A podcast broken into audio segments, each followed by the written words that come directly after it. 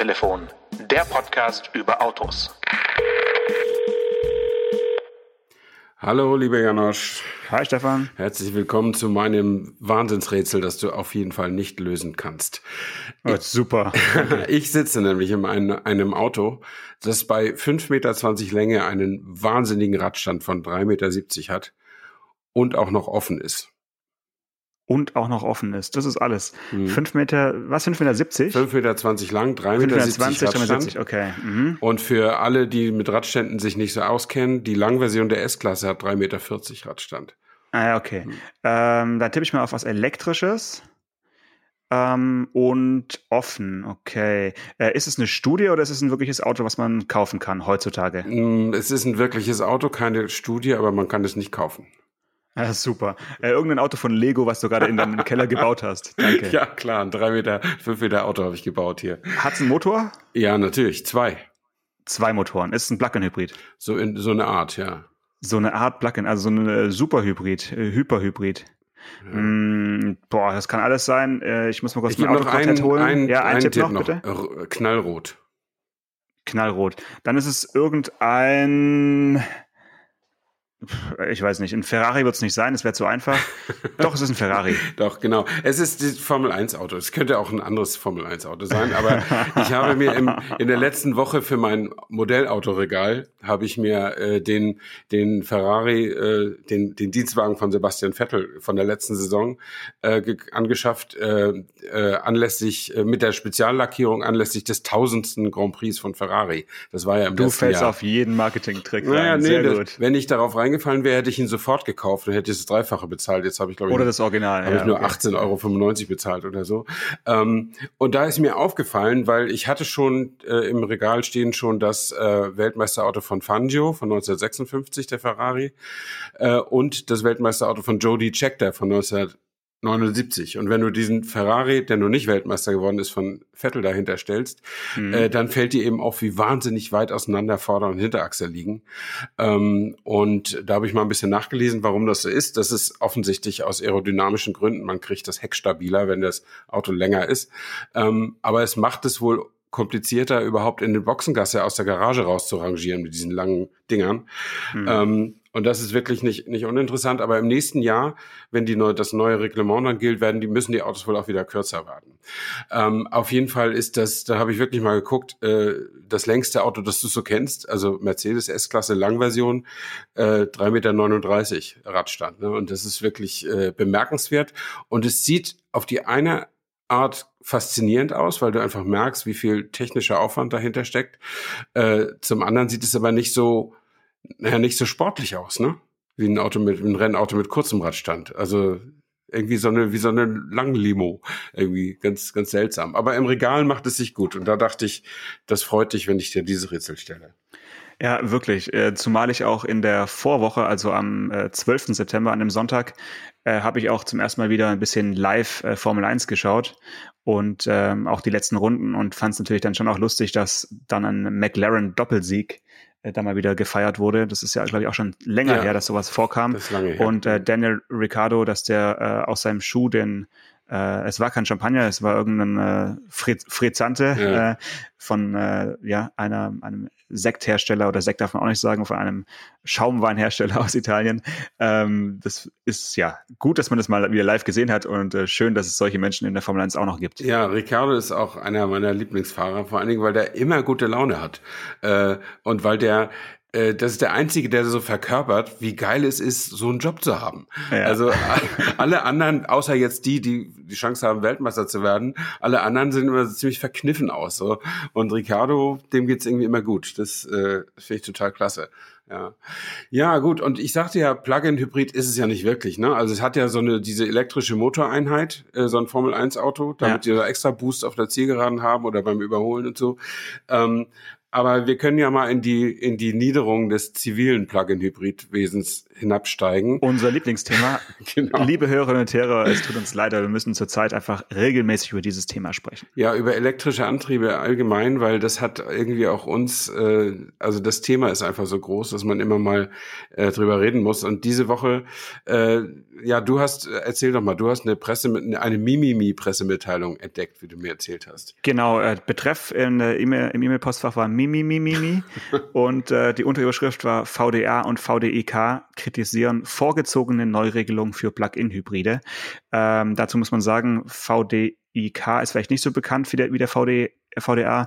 Das ist der Verband der internationalen Kraftfahrzeughersteller. Äh, ja, ein Großteil der Importeure, also der nicht deutschen mhm. Firmen, sind da organisiert. Ich weiß jetzt nicht, wer da nicht dabei ist, aber es sind schon äh, auf jeden Fall die französischen ja. und äh, ich glaube auch viele japanische Marken sind da dabei.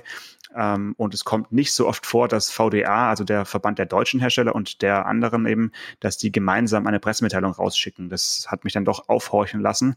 Und ähm, ja, darin wurde also nun kritisiert, dass äh, Plug-in-Hybride beziehungsweise die Reichweite der Plug-in-Hybride nicht so weiter gefördert werden soll, wie man das vor ein paar Jahren entschieden hatte.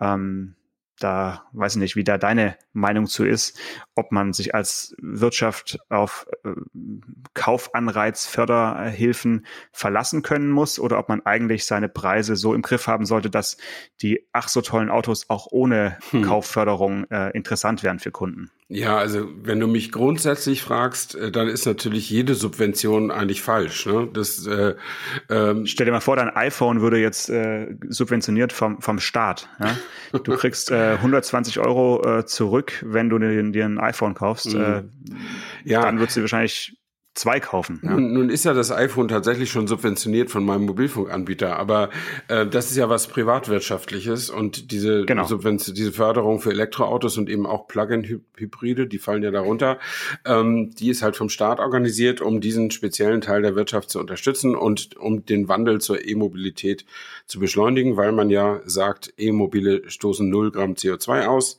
und dann rechnet sich das alles viel schöner zum Klimawandel und so weiter, zum Klimaschutz. Und die Plug-in-Hybride bekommen eben auch eine Förderung. Nicht ganz so hoch wie die rein elektrischen äh, Autos, aber sie bekommen auch eine, wenn sie, derzeit gilt das so, wenn sie wenigstens mal 40 Kilometer rein elektrisch fahren können. Äh, mhm. Das schafft eigentlich jeder.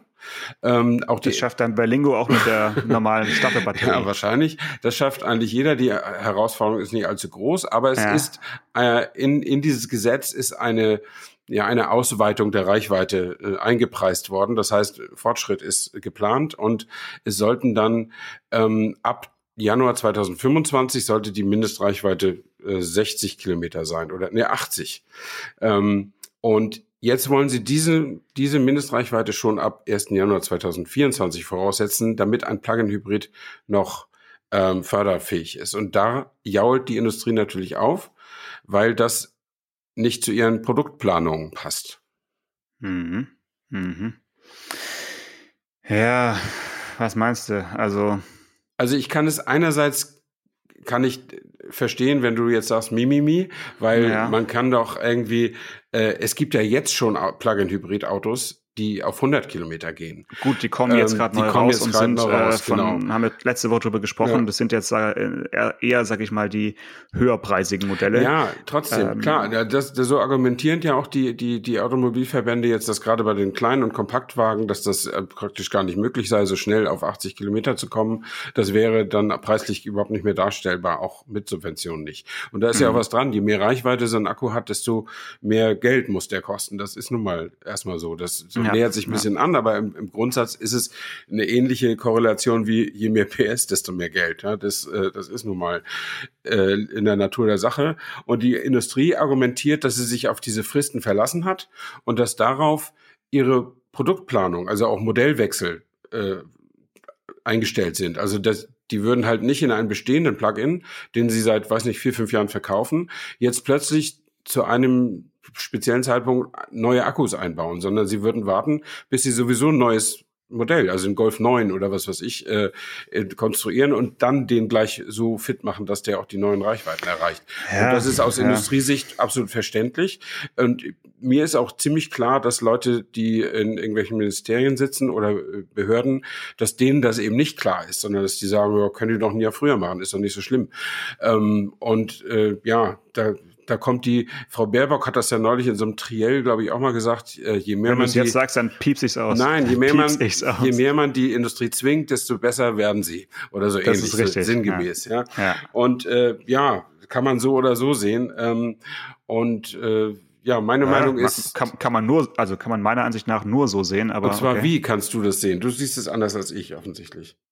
Ja, ja, klar. Also ohne, äh, ich möchte das, das V-Wort nicht aussprechen, weil das ist immer so äh, sehr negativ behaftet, aber ohne eine, eine gesetzliche Regulierung äh, wirst du sehr, sehr lange keine Innovationen finden auf dem, auf dem Markt. Das äh, betrifft ja alles. Also äh, die besten Beispiele im Autobereich sind sicherlich äh, der geregelte Cut und ähm, die Gurtpflicht und ähm, Airbags und so weiter.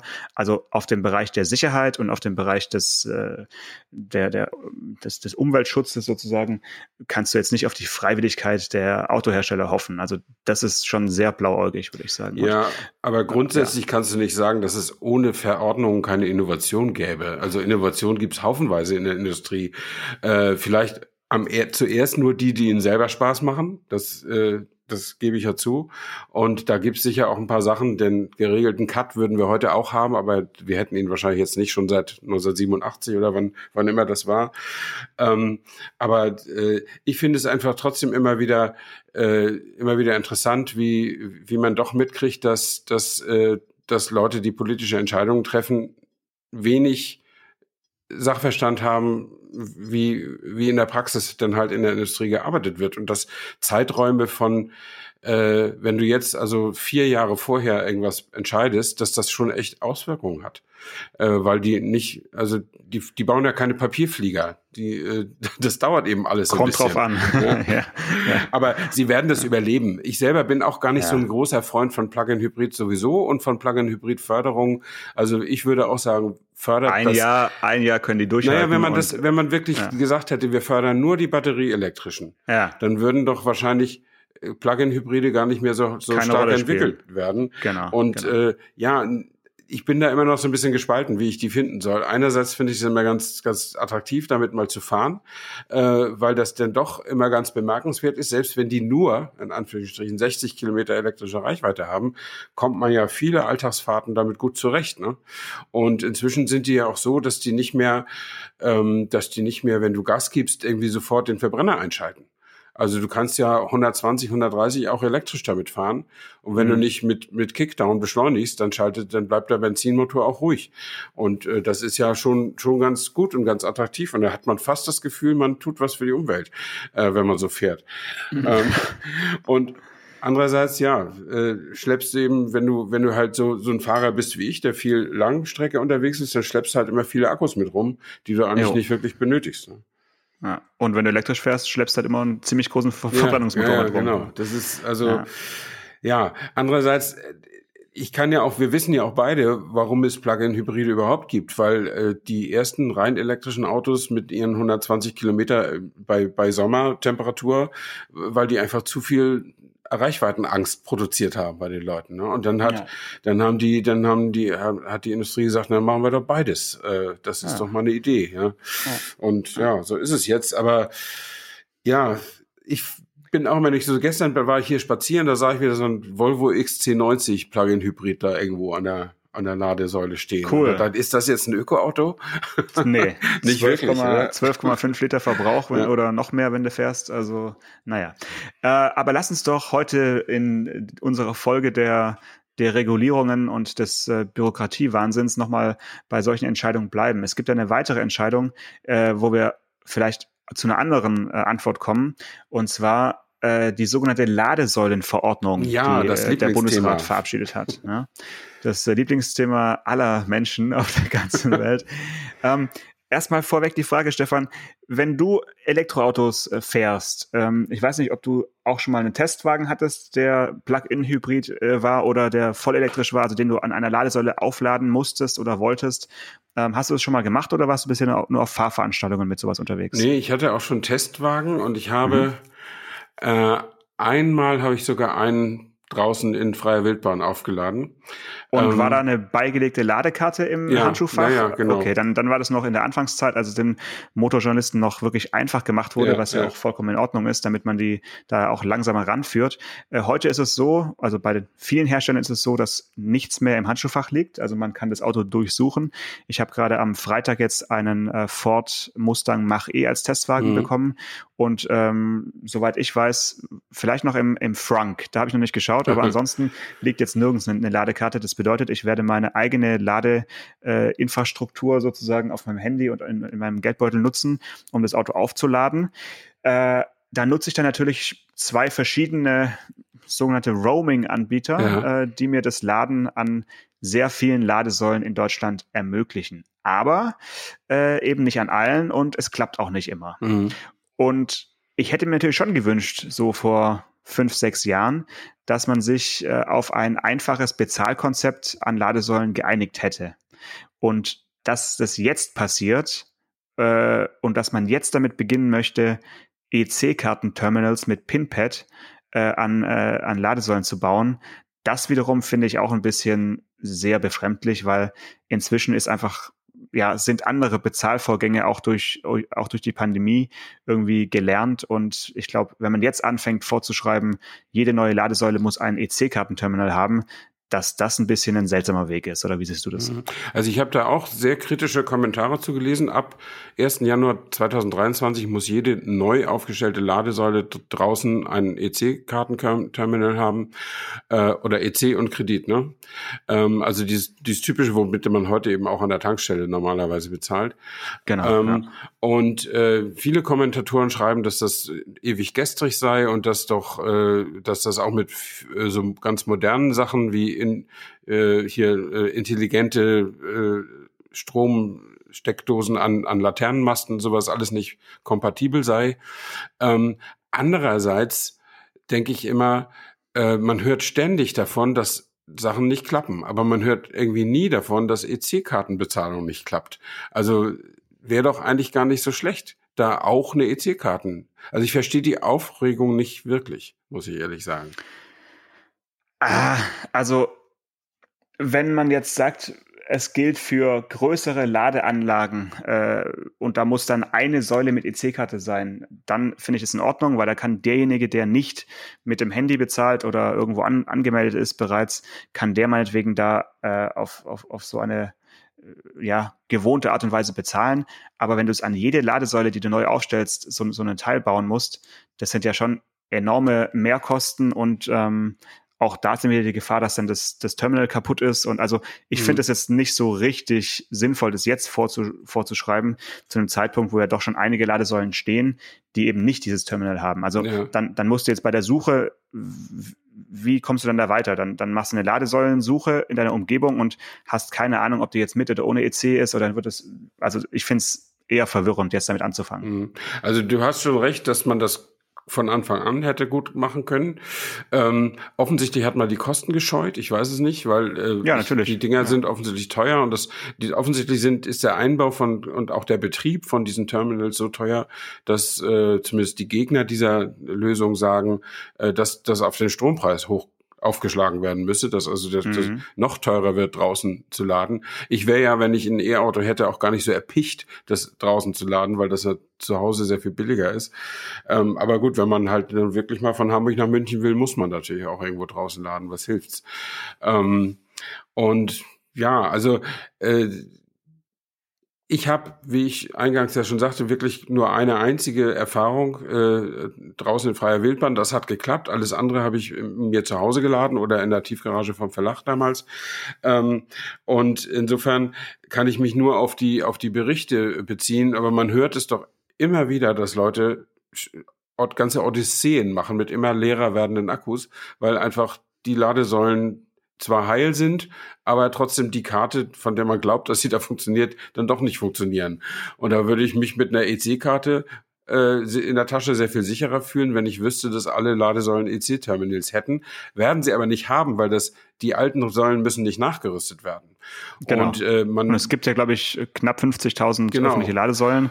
Äh, genau. Und dann wird man trotzdem Pech haben und äh, an einigen Stellen nicht laden können. Und wahrscheinlich werden auch ganz, ganz, ganz, ganz viele alte Ladesäulen, also nach altem Muster hergestellte, ohne EC-Terminal, noch vor dem Stichtag aufgestellt, damit man die, äh, weil die, die, die Betreiber von, von den Ladesäulen haben auch keinen Bock auf diese EC-Karten-Geschichten, ja. habe ich gehört. Ja. Ja, gut, aber ähm, du siehst hier, dass tatsächlich der, der Amtsschimmel äh, nicht, nicht ganz so schnell wird äh, und ja, es eben immer ein eine Abwägung gibt. Ne? Also einerseits bei der Förderung. Ich finde es absolut legitim, Förderungen äh, nochmal zu verändern und anzupassen an, an die gegenwärtige Situation. Aber solche Sachen wie äh, eine Pflicht zur EC-Karten-Terminal-Aufstellung mhm. ist schon ja. nicht ganz so realitätsnah. Ja. Ähm, naja. Um nochmal zurückzukommen auf diese Plug-in-Hybrid-Anpassung da, ne? Ja, gerne. Ähm, ich bin doch bei der IAA, war ich doch, habe ich erzählt, bei diesem chinesischen Hersteller äh, ja. Way, äh, die diesen Coffee Zero One äh, SUV ja, da vorgestellt haben. Dein neues Lieblingsauto, genau. Ja, Und der hatte eine Plug-in Elektroreichweite, ich glaube, von 150 oder 130. Genau, haben wir deutlich, genau. Ja, 150, und dann ja. bin ich in derselben Halle stand nämlich der Stand von ZF. Und ja. da habe ich mich erinnert, ich war vor zwei oder drei Jahren als Fotograf gebucht bei ZF. Ähm, ich glaube, darüber hatte ich auch hier gesprochen. Da waren die äh, mit ihrem mit ihrer IAA 2019er Studie, genau. Äh, das war der ZF EV Plus oder so. Das war ein umgebauter Dreier BMW mit Plug-in-Hybrid und 100 Kilometer Reichweite. Und diese Technologie dahinter, die hatte ZF entwickelt und ging nun damit in, hier in Berlin zu Abgeordneten, zu Ministerien und so weiter, um auf die harte Tour ihnen das alles zu zeigen. Und ich, ja. ich war mit der Kamera dabei und habe das, hab das äh, dokumentiert.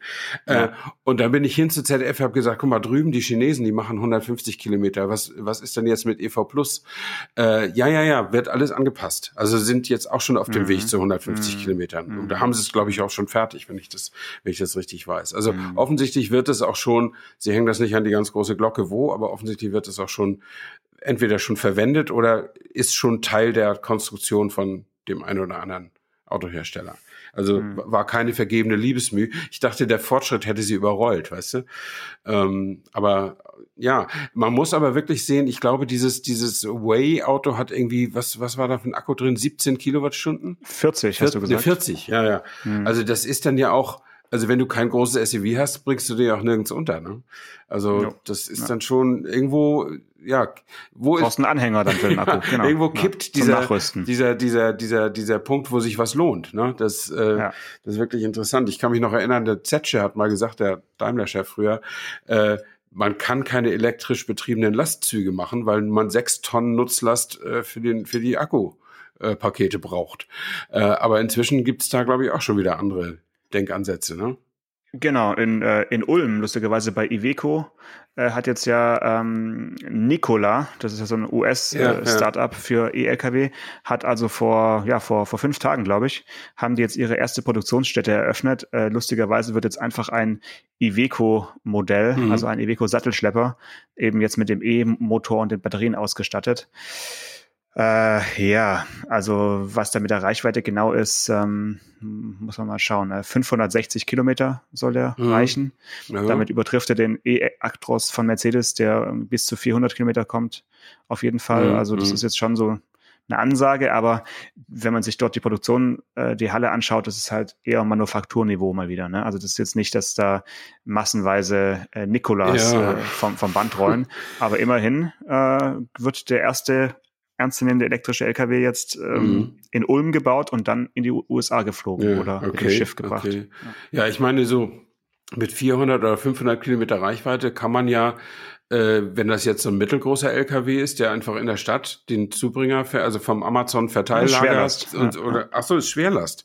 Mhm. Aber der muss ja auch lange Strecken fahren, oder? Oder er fährt vom Hamburger Hafen bis zu irgendeinem äh, Großlager oder so. 50 Kilometer. Ja, das gut, kann ja auch fünf, sein. Ne? Fünf, 560 ist ja schon ordentlich, ne? Ja, aber die, ich meine, äh, ja, das ist ordentlich. Das ist vielleicht auch bei der Geschwindigkeit, die so ein Laster erreicht, die Tages Strecke, die so ein LKW-Fahrer kann mit den mit den kannst du ja ausrechnen 80 Ja. darf er fahren äh, und wie, Genau, wie viele sieben Stunden darf er Stunden. ohne Pause Ja. ja, also das also sieben Stunden Nur dann muss er noch- laden. und Dann muss er noch- die Ladesäule genau. finden, die und dann richtige. genau vor allen Dingen reicht dann eine Nacht um den wieder aufzuladen ne? Ja. also das dann dann glüht die Raststätte ja wenn die Elektrolaster da laden das wird äh, interessant Aber sie, ja. sie forschen auch am Brennstoffzellen-LKW, äh, Mhm. also auch dort in Ulm. Ähm, und der soll also auch kommen und der ist wahrscheinlich dann doch für diese wirklichen Fernstrecken dann die etwas schneller zu beladende oder wieder, wieder voll, voll zu ladende Ja, ja, Lösung. Und dann wird es auch kommen. Ich meine, das wird ja momentan auch überall immer zugerufen. Ja, ja, Brennstoffzelle und so eben für LKWs und, und Busse. Mhm.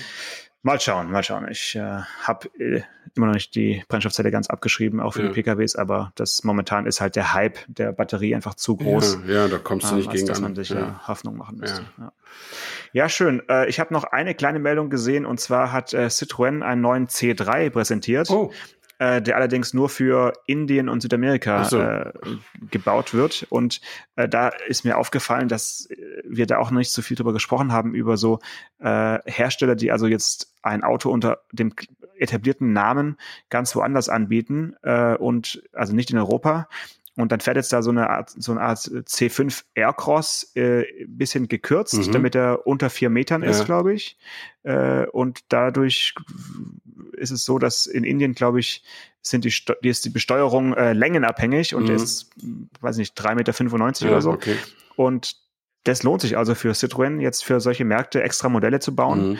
ähm, um da schön auf Stückzahl zu kommen. Und er heißt einfach nur C3 und nicht etwa irgendwie C3 Aircross oder ja, so. okay Sieht aber so aus, als wäre es einer. Also fand ich, ähm, ja, ich weiß nicht, ob man solche Kultnamen, stell dir mal vor, dein C5, der mittlerweile auch als äh, Crossover vorgestellt wurde, Ja. ne? Wenn der jetzt einfach ohne Zusatz als C5, als SUV irgendwo rumfährt, dann äh, wird es auch schwach werden, ne? wenn du dann den kaufen ich weiß als, nicht als Grau als Grauimport. Ich, ich weiß nicht, ich weiß nicht. ähm, aber ich wollte noch was ganz anderes erzählen. Ja, Ein bisschen den, den Bogen wieder zurückschlagen zu, zu meinem Formel-1-Rätsel. Äh, ich habe mir den. Du hast Sebastian Vettel getroffen. nee, das hätte ich, auch- würde ich auch mal gerne, aber ich hätte, ich habe den Michael Schumacher-Film gesehen auf Netflix, den Ach, Dokumentarfilm. du bist ja, du bist ja goldig. ja, das fand ich. Hast du den? Hast du Netflix?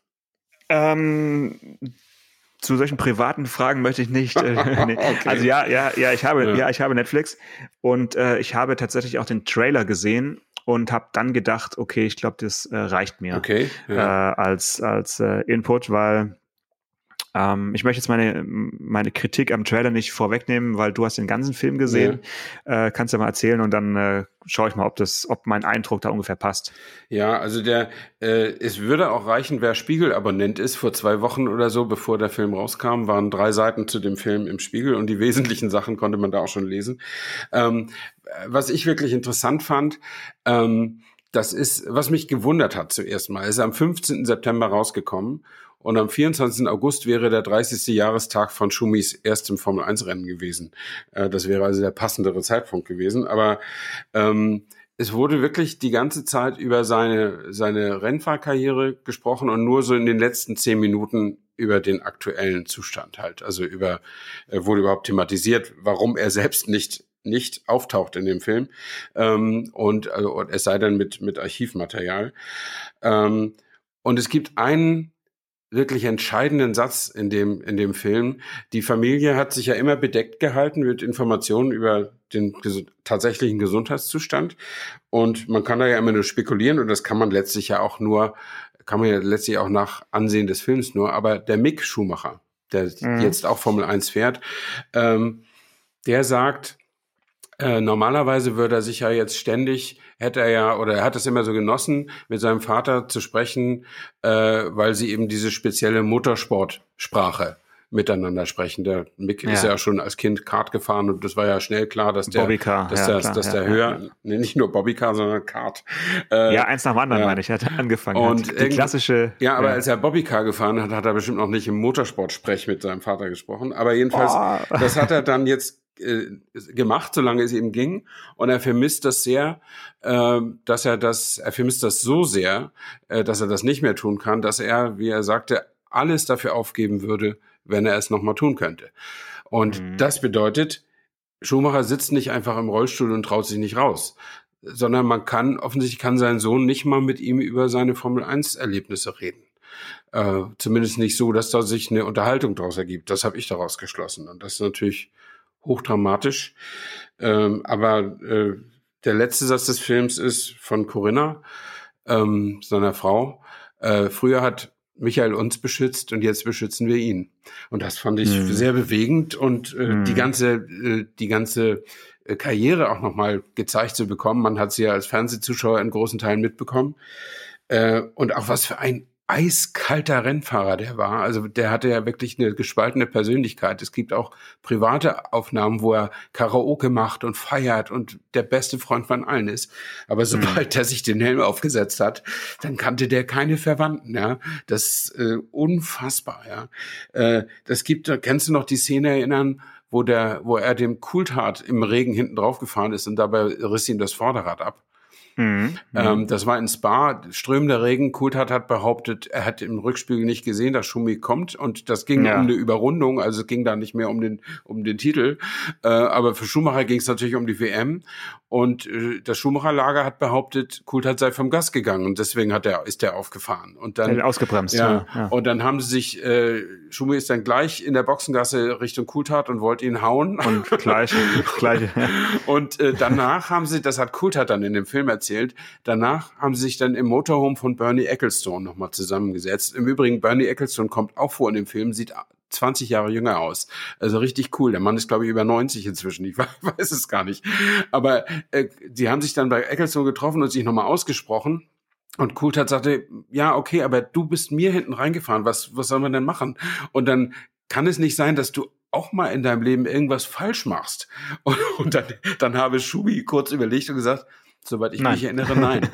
und, und so, so, war der. Und ich glaube, deswegen ja. war der auch, also der war, glaube ich, beliebt wegen seiner Erfolge, aber nicht wegen der Art, wie er seine Erfolge eingefahren hat. Ähm, aber ich glaube, dass in einem Job, wo Platz zwei nichts mehr zählt, äh, dass man wahrscheinlich so sein muss, um ganz nach oben zu kommen. Ja. Also jedenfalls für alle, die Formel 1 mögen, ist das ein toller Dokumentarfilm, 90 Minuten, richtig gut gemacht, von einem Journalistenkollegen, der eigentlich bei der Zeit arbeitet ähm, und der einen guten Draht zu vielen Sportlern hat. Ähm, und schon einiges in der Richtung, glaube ich, gemacht hat. Also es war, war wirklich schön anzusehen. Hm. Das ist ja, der schön. Tipp der Woche. Der Tipp der Woche von Stefan Anker. Sehr mhm. gut. Nee, dann halte ich mich mit meiner Kritik zurück. Ich äh, fand eigentlich nur die, diese Vermischung aus äh, der der Würdigung seiner historischen Leistung und diesem doch irgendwie voyeuristischen, äh, dieser, dieser drängenden Frage nach der Gegenwart. Mhm. Also die, diese Vermischung brauche ich einfach nicht ein weiteres Mal. Also das ist, mhm. äh, finde ich, seit vielen Jahren klar, dass äh, sein Zustand nicht so ist, wie wir uns das vielleicht alle wünschen.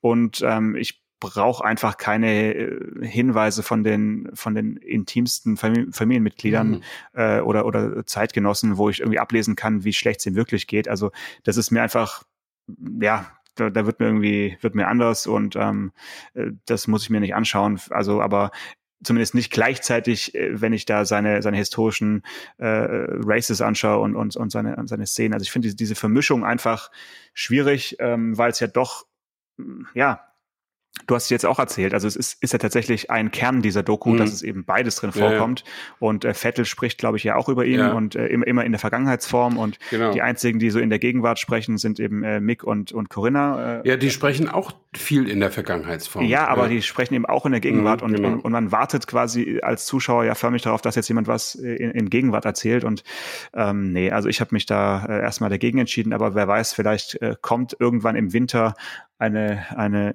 äh, dunkle Nacht, wo ich dann sage, genau. ach, jetzt ist der richtige Zeitpunkt für die Schumacher-Doku. Alle, die es gesehen haben äh, oder alle, die es noch sehen wollen, auf jeden Fall viel Vergnügen und ähm, mal schauen, was der Tipp der Woche in der nächsten Woche wird. Ich würde sagen, wir telefonieren nächste Woche wieder. Alles klar. Bis dann. Ciao.